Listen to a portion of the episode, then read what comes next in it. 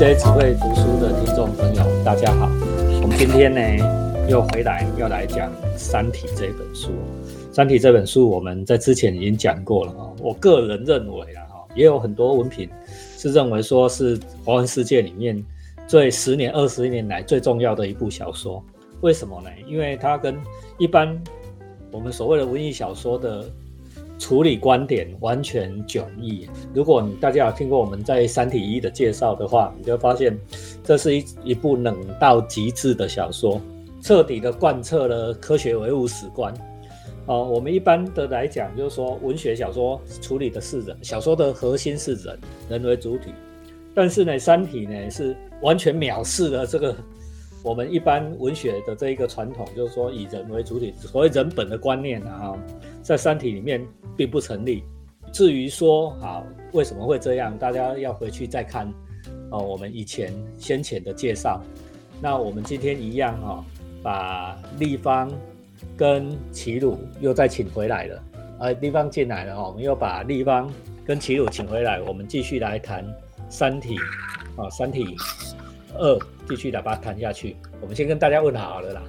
好，各位听众大家好。李芳，嗨，大家好。我们今天一样主讲是齐鲁了哈，齐鲁，我们今天讲《三体二》哈。对，我们讲讲《三体》的第二部这样子。那对，可能讲第二部的上半部就面壁计划。《三体二》的的副标叫做《黑暗森林》。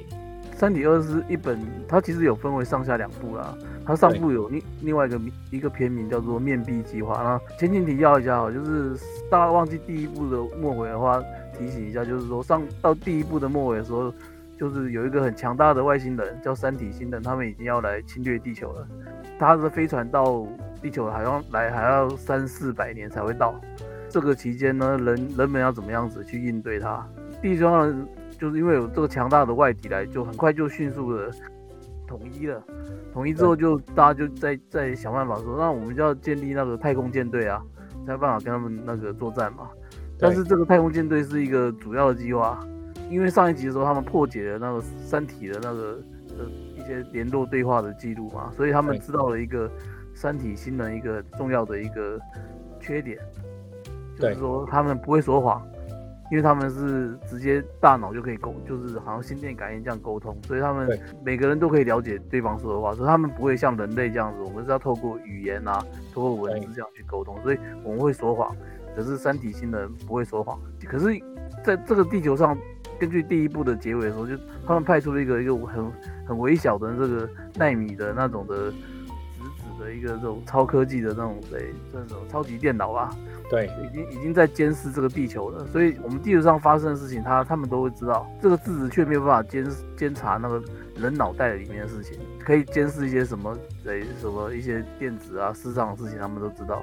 但是人脑子没办法监测，所以针对这这这几个条件，就有人想出来说，那我们要进行一个，除了我们要太空舰队是一定要建的之外，我们要进行一个叫做面壁计划的一个一个计划。那这计划是什么？就是就是要骗外星人。那怎么骗呢？他说，那就因为人人没办法监测，那就找四个人。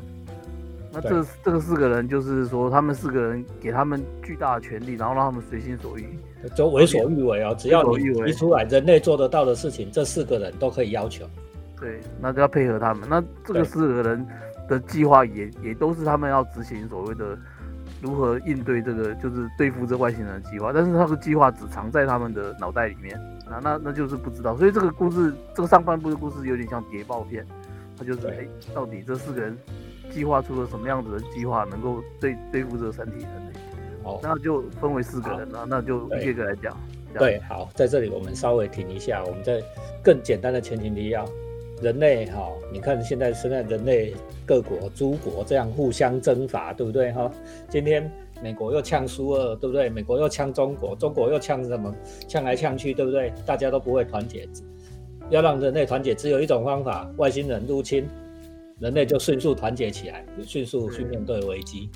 这个是人类的一个劣根性呐，哈！如果没有外来的力量的话，你任何族群都不会团结啦。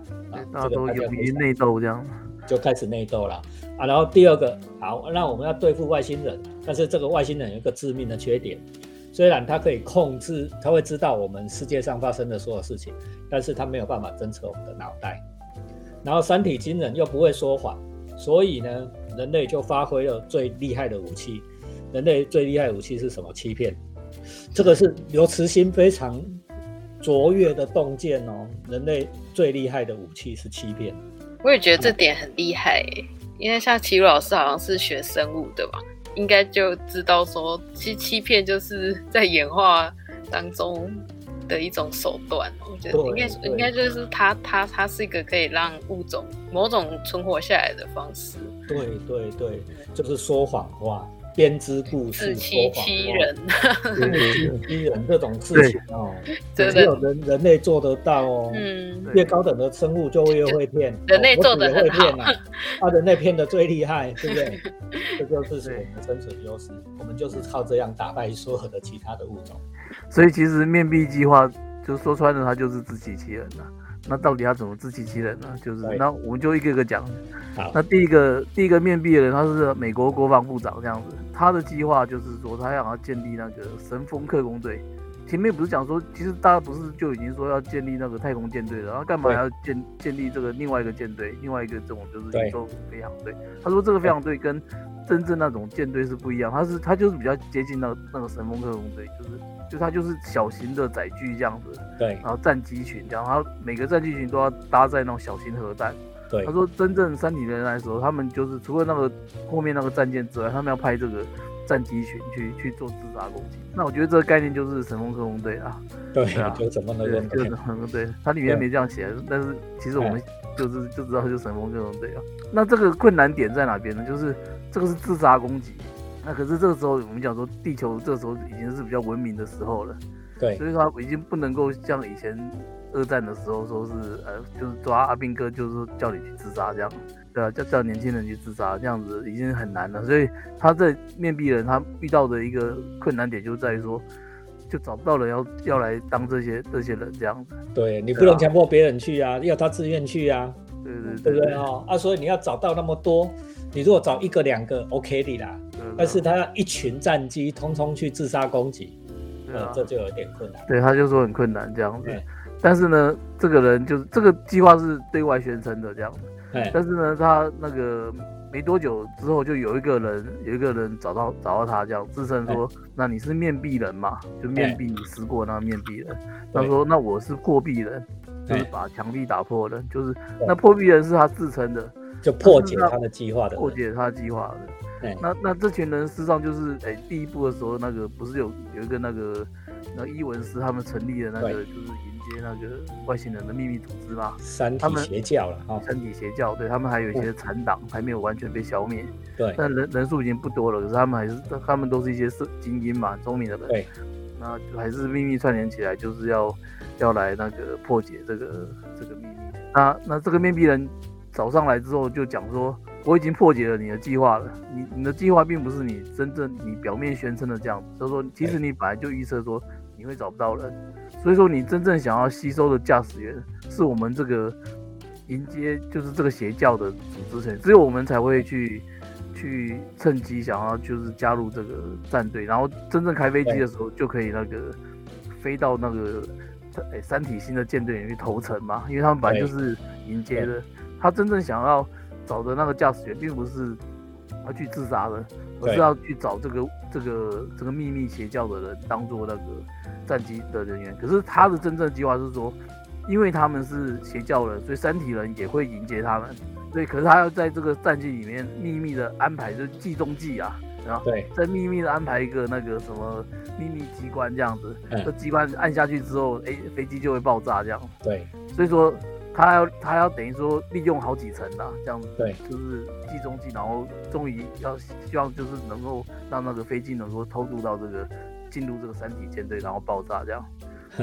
对啊，他说我已经看穿了你这个计中计了这样。对，但是他他讲后面就是说弹主不在乎，主就是三体人啊，就是弹主不在乎。他的意思就是说他没有讲很明，但是他意思就是说啊，就算你这个计谋成功的话，其实。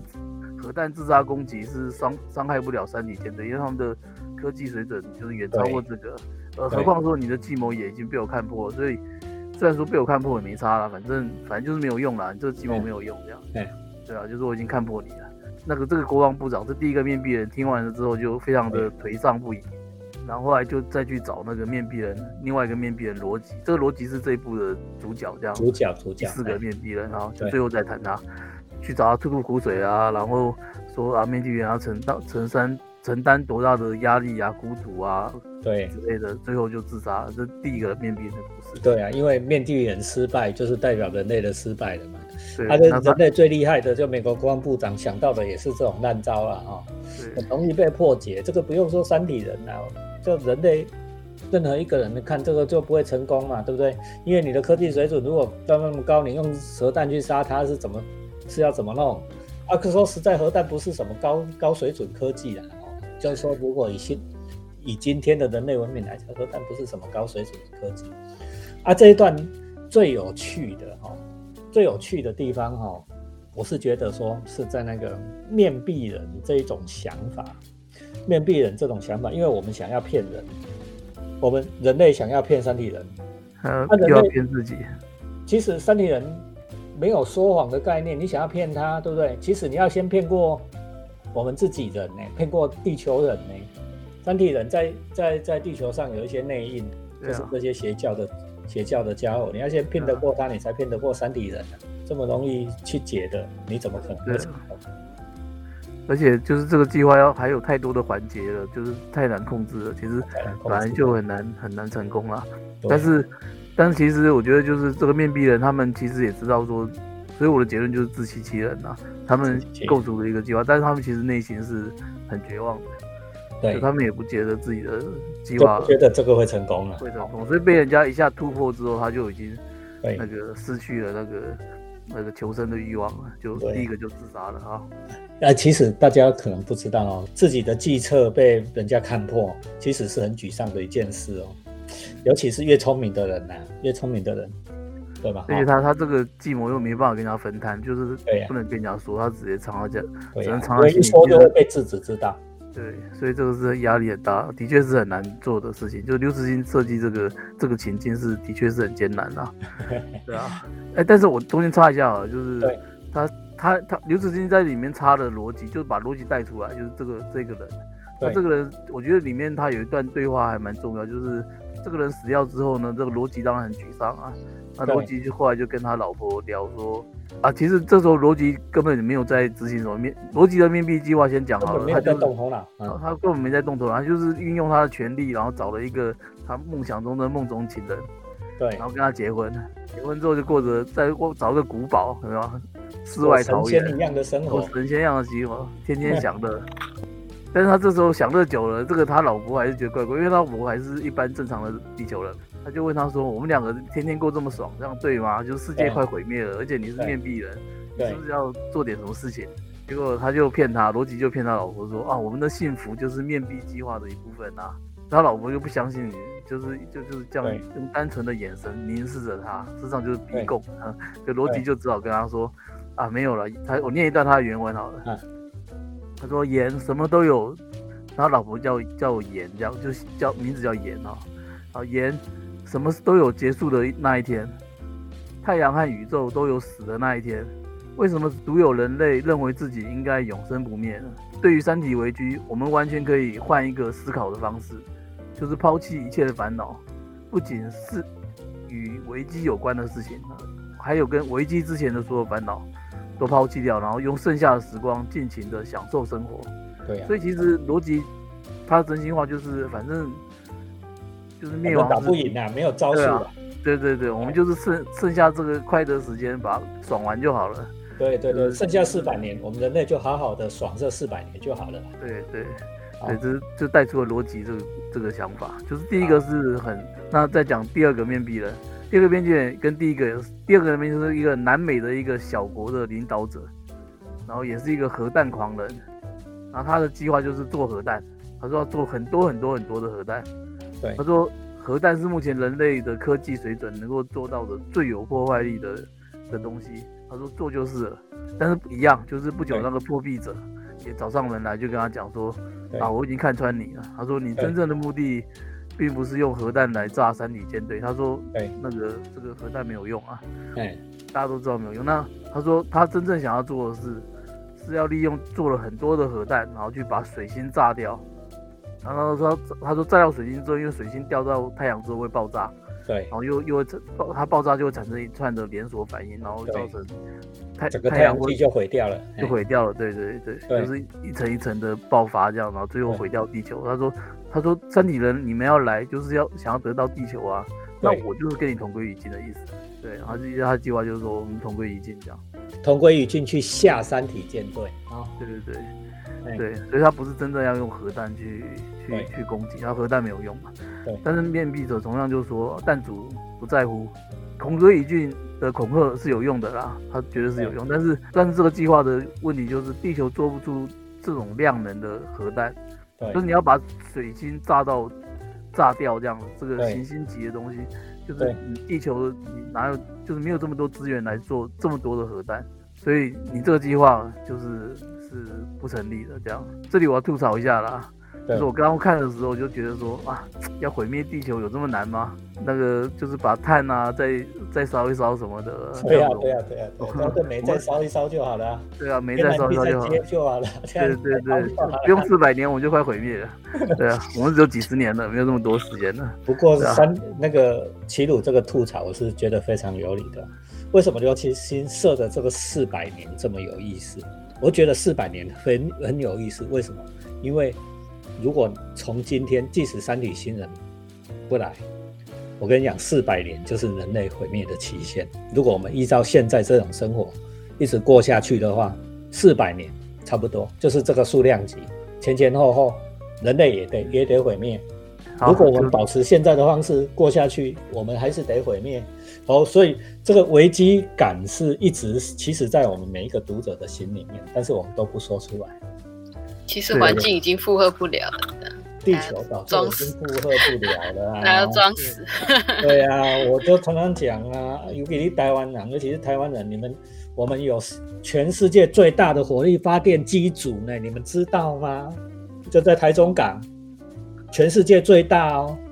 我们负了什么责任？没有，我们没有负责任啊，因为台湾人的逻逻辑就跟这个逻辑刚才讲的那一段话，七路讲的那段话很好。只剩下四百年，我们爽爽过。逻辑就是这么想的。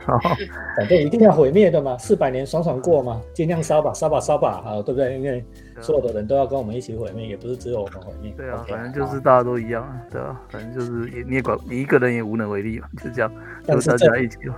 我们又回到刘慈欣很很好的这个梗，那四个字“主不在乎”这四个字，你看“主不在乎”这四个字多么的冷漠。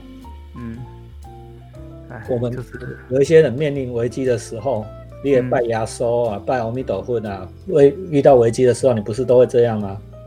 我跟你讲，就是这四个字，主不在乎。你既然什么时候听过亚收回应你？阿弥陀佛也不会回应你啊，因为他不在乎。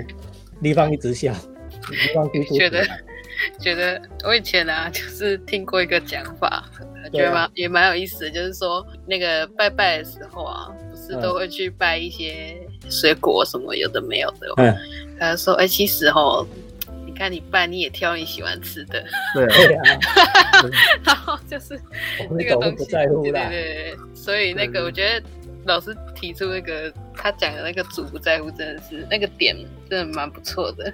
这这是一个非常好的这好非常好的文学手法哦。你嗯，他讲的是三体人不在乎，表面上是三体人不在乎，他是在告诉你们，你们的主都不在乎啦。这整个宇宙不在乎。所以周末不关心，这都回到我们第一集的那个主题，对不对？唯物史观，唯物史观。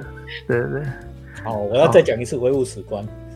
但是很多应该也有一些读者听了唯物史观很不爽，尤其是在台湾啊。那我不管了，我们纯论文艺嘛，哈，学术研究，好吧？好来，我们第三个来，对啊，因为我们读这个书，我们就要接受，先先放下我们自己的那个信仰啊，去理解一下那个这个作者的观念嘛，对，好。对，嗯。好，那我们再继续往下讲故事好了，就是第三第三个嘛，因为有四个，我要尽快讲一下。就第三个的，就是好像是一个科学家啦，他他他他他他倒是没有很快的遇到他的破壁人，对，然后他的研究的话，就是他他研究就是思想控制，他的研究意外，他不是他研究这个，但是研究什么忘了，就是他呃他的研究意外的导出了一个技术叫做思想钢印。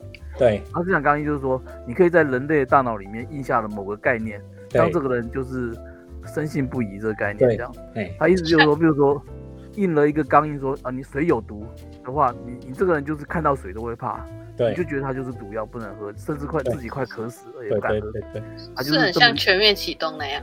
对对对，洗脑了哈。洗脑，对，但是这洗脑是不不可逆的，绝对没有办法质疑自己的，就给你洗脑。好，来，对，这里面有一些细节，我觉得写的非常有趣啊。我讲一下，就是说这里面讲说，因为这个有洗脑的这个这个疑虑嘛，所以说这个技术就是联合国有规定说不能够用在那个一般人身上，对就除非你是那种，他就是只是说用在说你要去打仗的军官，就是让你勇敢去赴死，这样就是勇对，勇敢面对勇敢去死啦！哈，对，勇敢，事实上就讲难听就是去死啊，就是勇敢的去去作战这样。针对说哦、你，而且你是要自愿的哦，就是我要去打这个钢印，让自己更勇敢，就是我要我决定要为国为为了地地球牺牲这样子对奉献，就是我要去当军官，当前线的作战的人员这样的这种人就可以来打这个钢印这样。那可是还是有一些那个人搞不清楚的人想要来烙印这样。他说哎其中有我自己觉得最好笑的就是说。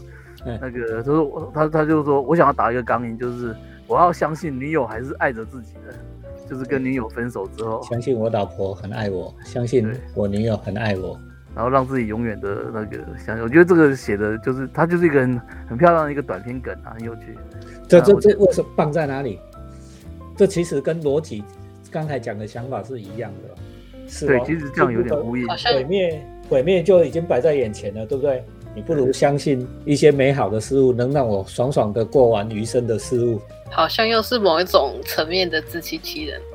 对呀、对，自己骗自己嘛。对，所以这个面壁计划基基本上讲的就是自欺欺人啊。哎，好，那第四个就讲到，终于讲到主角逻辑了。那个逻辑的话，就是逻辑那个逻辑哈，他有一个特殊性，他不是一个平凡人，好像是一个教授吧，对，一个教授，一个一个，但是不怎么有名的一个教授，教书匠，一个什么。和我一样不怎么有名的教书匠。然后他他被选上，为什么为什么被选上这么重要的地位？是因为嗯，他是三体星人唯一指明要暗杀的人，就是三体星人说要杀他，这样因为三体星人搞不透他。搞不透他。对，对那他也不想接这任务啊，他说。就是我就是一个很平凡的，我也不是像第三个那个学者，第三学者是很厉害的一个学者，所以他他才可以研究那个一么大脑的什么学术啊这种的。对，对啊，那他不是啊，他好像是一个人文相相关，就是人人文科学都有扯的啊，就有蛮像 B J 的啊，就是人文也懂一点，B J 那个科技也懂一些，就是但是没有好像没有什么特殊专门专门很深奥的那种这种，就是爱因斯坦一样这样子的一个一个一个厉害的一个地位啦。对。那所以他就是基本上就是还蛮平凡的人，然后他他原来不想接，他说，但是他也不推不掉，对。对啊，然后他只是想说，前面讲过了嘛，他他后来其实就算接了，他最后他的心态也是讲说，啊，我就是爽爽的混啊，他就滥用职权啊，对。然后搞搞世外桃源，然后搞然后找个美女来，就对啊。叫她嫁给他这样，或者说这是我们的那个面壁计划，你不要问，这就是。对对。你跟我结婚，过了快乐的家庭生活，这就是我们的那个救拯救地球的方法。对。但是他这样自爽爽了几年之后啊，小孩小孩那个好像哎、小孩生了，对，小孩也生了，小孩也生了。哈，就是过了好多年，就是爽了很多年。联合国终于忍忍耐不了他了，他就说你就完全一直看你，就说你都爽爽，就每天在那个在那个别墅里面过好日子啊，然后什么事情也不做。他觉得他就逼他说你不行啊，你要做点事情啊，就是看穿你了，就是你根本没有要做事啊。对，然后他就把他的老婆小孩弄去冬眠，就跟他讲说，对，我哎、你你你一定要那个抓去关啊，其实就对抓去关，抓去关，哎就是你一定要解决，就是做一点那个那个你的面壁计划。然后最后他说关到四百年后了，然后四百年后，那等于说三体星来的时候，他再把你的老婆小孩那个放出来弄醒。这样子的话，这样的话就是你就不可能过这辈子。他本来想说，我就这辈子过得爽，然后哎地球以后毁灭，跟我跟我对了事。你总是要为老婆小孩着想的，但是你哎总是要为老婆的，对啊，对，对啊，所以他就这时候被逼急了，他才想起来说，哦，他以前见过叶文洁，嗯，叶文洁大家记得的话，他就第一部的主角嘛。啊，叶文洁曾经有跟他讲过，说，哎，你以你的你的的条件，就是你也对懂人文，然后懂社会学，然后你也懂懂那个天体，懂一些都懂。那这样的话，你就可以研究所谓的宇宙社会学。那什么叫宇宙社会学？是叶文洁想象的一个学科啦。但他说你，哎，你很适合，你很适合做这个研究，这样。对他说我可以跟你讲两条公理，就是用这两条公理来建构这个这个学科这样。对他说，第一就是生存就是文明的第一需求，然后宇宙所有的文明，不管什么文明，他说维持自己的生存就是最重要的事情，这是第一条公理。对那第二个就是说，宇宙里面呢，质量能量是有限的，是有限的，职能核是有限的，是有限的，对，不是就这两个概念，不是无限制的。所以说，从这两个定理里面，公理里面，就是不正自明的公理里面呢，你就要再延伸出两个概念来。他对说叫做猜疑链跟技术爆炸。那猜疑链是什么？就是不同的文明之间会互相猜疑这样。然后另外猜技术爆炸就是说，你不同文明之间，你不知道呃文明会什么时候遇到一个飞跃式的对。会技术爆炸，对对，就比如说你看人类嘛，人类有有文明，呃，你说像像像公，我们自称有五千年的历史啊，但是你想说真正有历史记载的，大概有文字记载大概两千多年嘛，对啊，看可是一直到近代，也不要讲中国了，就近代，你看近代自从那个科学就是文艺复兴，然后科技工业革命之后，这个科技的进步，甚至你你看最近这五十年。这个也不要五十年了，就是二三十年，就是电脑爆炸性的爆炸性的一个一个科技发展，这东西什么时候、什么文明会在什么时候遇到这样的一个爆炸性的科技发展是不知道的。他说这是两个延伸的概念，对对那你可以用从这边去建构一个新的科学，叫做宇宙社会学那，个社会学。对，对那那个逻辑就突然灵光一闪，对。他就说哦，这个可能就是那个叶文洁提示他的东西，然后这里可能也就是真的三体人害怕的东西，所以他就从这个东西去去去想之后，他开始做事，他就说，他就第他只下了一个命令，他就说对。宇宙的五十光年外的，就对宇宙发射发射那个信标，就是坐标，这坐标不是地球的坐标，随便找一个星球，然后发布它的坐标，然后就叫人家说，叫天文台说，你就每天观察那个星球，看到它那个星球会不会发生什么事情这样。对然后后来，但是不久，这个命命令发完不久之后，那罗辑就受到了三体人的基因攻击，被就生生重病了，然后也医不好，以当时的地球的科技医不好，对他就被紧急的送去那个冷冻休眠那第二休部的故事就到这边结束。对对对，因为然后至于他什么后面就是下一步的，猜透了三下半部讲三体人的一个大秘密哦，这个我们后面才讲。哦后面再讲。对。好，我们先总结一下这上上半部。对，那我讲一下就是读后感啦，就是我觉得这一部呢，我觉得这上半部是在讲说人类，他事实上刘慈欣应该写说人在面对末日的时候的各种的心情吧，各种的作为，因为除了这个四个面壁人之外，刚刚讲过面壁人有的就是承担压力，然后到后面自己受不了自杀，然后也有像那个罗辑，他是本来就放放弃了，就是就是放弃就不干了，就爽爽过了。过就了，对啊，反正日子有限，我们就快乐过就好了。对对，有，但是他另外还写了一篇，我觉得就是他很厉害，小说家就很厉害的地方就是，我们一般人可能这样写就够了，可是他会写一些我们认为不重要的事情，可是我觉得，诶，当当我们用这样的一个。刚刚讲说，它是一个末日的一个风情化的一个一个一个观点去看它的时候，就觉得这些这些段落是有意义的，而且是或许这才是他有一些关照的地方。他对所以他我觉得说上面写的这四个面壁人的故事，他事实上在篇章里面会穿插了一些小人物的故事。他比如说讲说有几个老人这样子，一个北京的几个平凡老人，然后然后他们怎么样去，他们就三个人老人家聚聚在一起聊天，他们就说是他们也知道世界快毁灭，说四百年后有毁灭，可是不是毁灭在不是毁灭在他们的那一代，对对啊，可是那那他们遇到什么事情？比如说有有一个老人就就被游说去参加什么什么基金保险、啊，基金保险啊，哈，对啊对啊，就是意思就是说啊，啊，万来那个事事情发生，让小小孩可以逃了哈。对，还可以逃这样之类的，但是事实上也也很快就毕竟要没有用，就被骗钱了。然后后来有些人是想说啊，反正来的时候，那你啊有人就跟跟那个子孙写写遗书，就说外星人来的时候要把我的骨灰埋在什么地底，怎么什么多少公尺以外，就是让外星人都找不到。这样对子，就是我人死了，我也不想见外星人什么之类的，就是有各种对于小这种的想象，小那种想象，这样那这些想象其实跟前面那种我们好像讲的那种宏大的那种对抗史诗级的这种对抗的计谋好像没有关系，它就是一个很生活的一个平凡人的家庭的想象，就是我我我世界要毁灭了，可是我还有小孩啊，那我小孩可能要还要活好几代啊。那这几代的时候，我我要怎么看这件事情？是不是？这些对。这些这些小人物的一个点点滴滴的一些小故事插在里面的话，我觉得就就是还蛮有蛮有味道的啊、所以就这这整整个衬托出来说，事实上他是在在思考一个末日的想象，就是我们人在这个面临就是终究可能没有办法没有办法就是阻止的一个末日来临的时候，对。就是我们人要怎么人要怎么活着这样。对。对啊，那我自己觉得说，就是战后时代了，就是刘慈欣好像，哎，现在几岁？五十几岁嘛，一九六三年，对。哦大我十岁，刚好现在大概快六十岁了，五十。对，所以就是他那个年代刚好就是战后婴儿，所谓战后婴儿潮的末末尾。一般算战后婴儿潮，好像就战就算到一九六零那那个年代啊。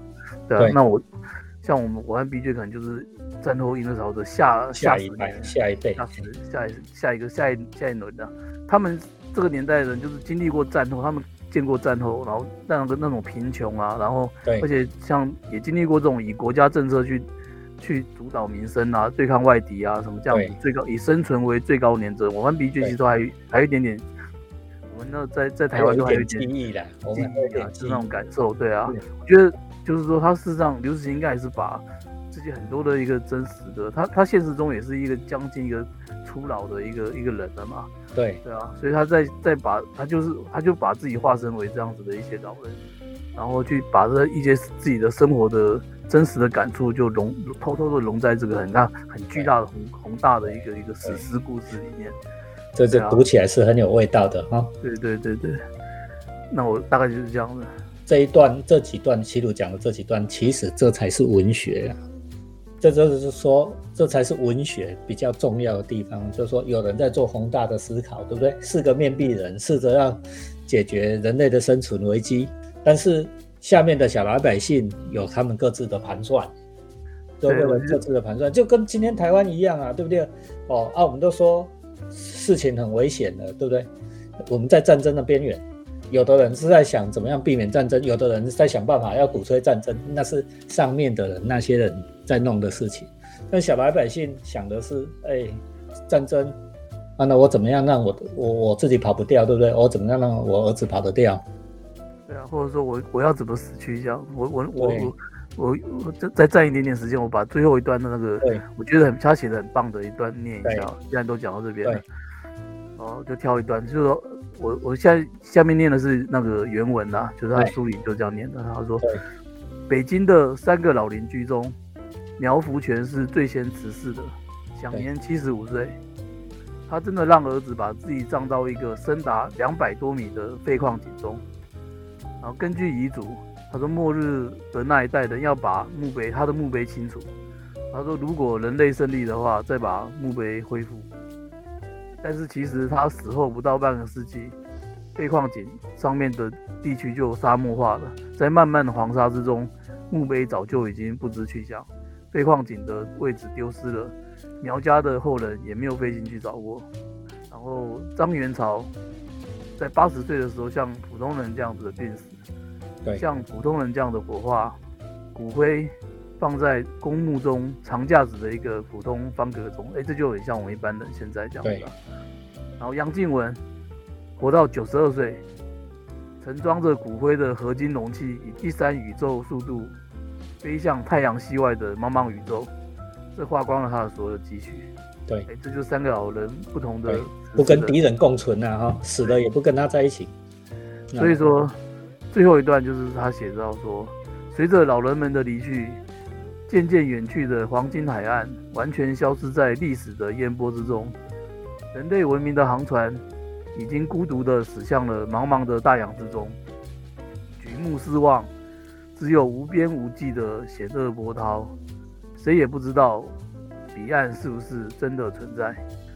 上半部就结局在这样一段的这个对感言之中，哎，这是最后，这这这就是最后一段文字哦，他他他就说在这三个老人的的下落跟跟感触里面这样。对，我觉得说《三体》听众可以想想看，就是《三体》写的虽然是过去是一个虚构的科幻啊，可是你看这个结尾的感触，对。是像不像是活，就是我们这样活在现代，然后回望着荣光的过去，呃当然这个荣光可能每个人不一样了，有人回望两千年的文化中国历史，那有人怀念这个台湾经济起飞，对呀、那也有人怀念着那个日治的繁华，像我们昨天我们每个人怀念的不一样啊，不一样，对吧？但是面对这个充满未来不安的我们，我们是不是都觉得举目四望，只有无边无际的闲乐波涛，谁也不知道彼岸是不是真的存在？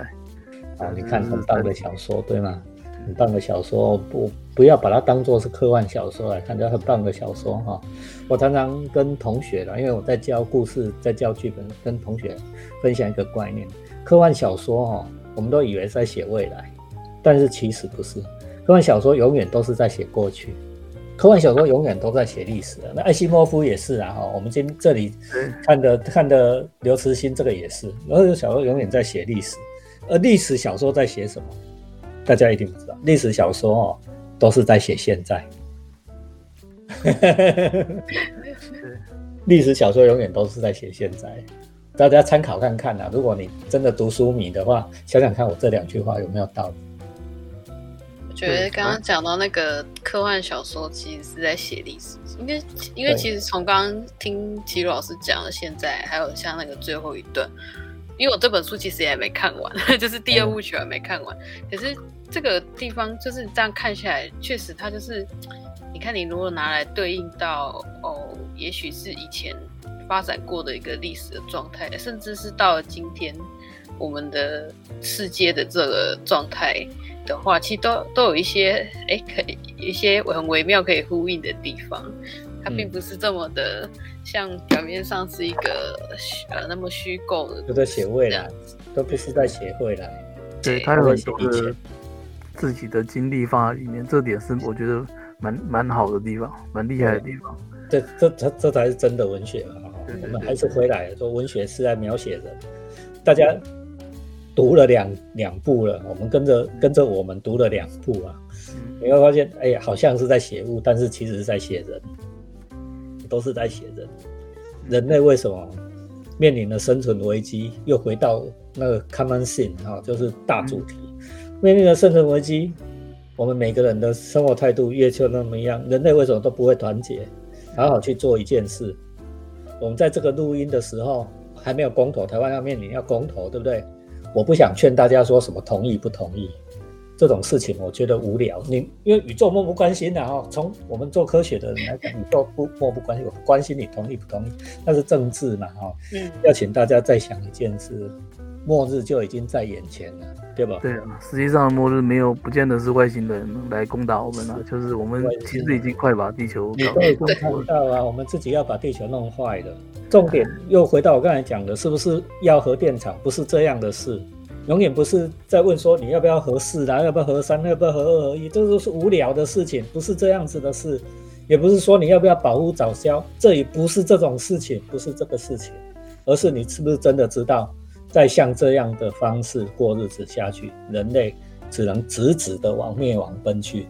这点真的蛮有感的，因为那那些公投那一些，就是它只是一个政治上的对呀、那个。在我们操作做同意不同意，即使是在你是在可可是真写反叛的是，偏偏哦，这整个嗯社会的公众论述吵最凶的，其实其实他就是把大家都把时间跟精力就是花在这上面，反而没有去想，就刚刚老师提到，就是那种更根本的对呀、那种心心态的问题，还有现实状态的问题。你不相信科学吗？地球再升温一一度、一点五度，地球就 GG 啊，不可逆的这样。你就有不可逆的伤害啊。哦，这种这种东西是不可逆，不可逆的意思就是它就一直累积，一直越滚越大，越滚越大，对不对？嗯台风会越来越多，野火会越来越多，你就将无容身之处，你没有地方可以住，你在维持现在的生活方式，爽好啊，就有就有人就说啊，不然就爽爽过，当做通通都不知道。我不相信台湾人那么笨呐、哦，都不知道。我现在已经不觉得了，我觉得台湾人是超聪明。哎，对不对不过那也是四百年后的事情了，我们这一代管不了。我们一直都在自欺欺人，对不对？对对对啊？所以你又回到逻辑 的，对，回到逻辑新设定的里面哈。对对大，家好好想想我们今天分享的事情，我们一直在自欺欺人。唉，我们是说想要骗别人，但是我们永远在骗自己。对啊，对不对啊？骗自己，这事情不会发生，或者我明明知道这事情会发生啊，我们就闯闯过一生。对，你们想骗了，不要想，不要想太多。对你这个在，你还，而且我们还讲得很美哦，说我们要为子孙下一代着想，对不对啊？我很爽的哦，我们是我们在留下，再让子孙要去还，对啊，不会报应在我们身上呢，不会啊，嗯，哦，不会，我们今天投同意或不同意，结果不是报应在我们身上，是报应在你的下一代辈身上，所以我们投同意不同意，就是投个爽。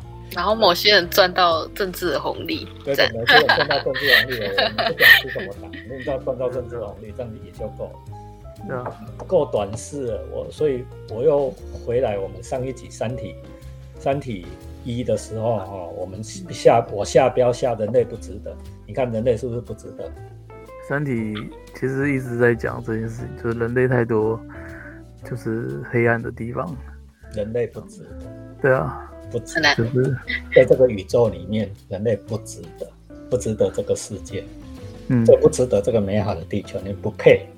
对，这个是刘慈欣很独特的，应该说很少人在文学作品里面，通常很少人这么的激激，就是直白的在很直哎、对的的在否定这个很多人类，就是而且这不是很气愤，对不对？我我是很气愤的啊，我很气愤。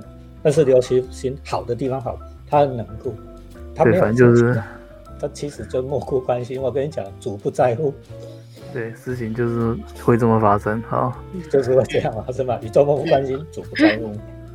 好，嗯所以我们今天这一集节目就讲到这里哦。我希望给大家一些冲击。我们讲的只是这一本书，可能连百分之一都不到。有机会的话，你真的去把它找出来看一看，《三对体二》啊，这本蛮好看的啦。哎，就用我们这一集的节目当做你一个引子。一开始看会觉得有点难，老是老是恭喜安内了哈啊！希望我们这一节目帮助你进入那一个世界，进入三体的世界，好好想想看大刘刘慈欣讲的有没有道理，好好想想我们三个人在这边打那么久讲的事情有没有道理，安内好不好？你嗯，这词汇读书啊，按赞、留言、分享，好，开启小铃铛，推广更多的人，尤其小朋友要听。谢谢大家关心未来。好，好，拜拜。拜拜，大家拜拜。拜。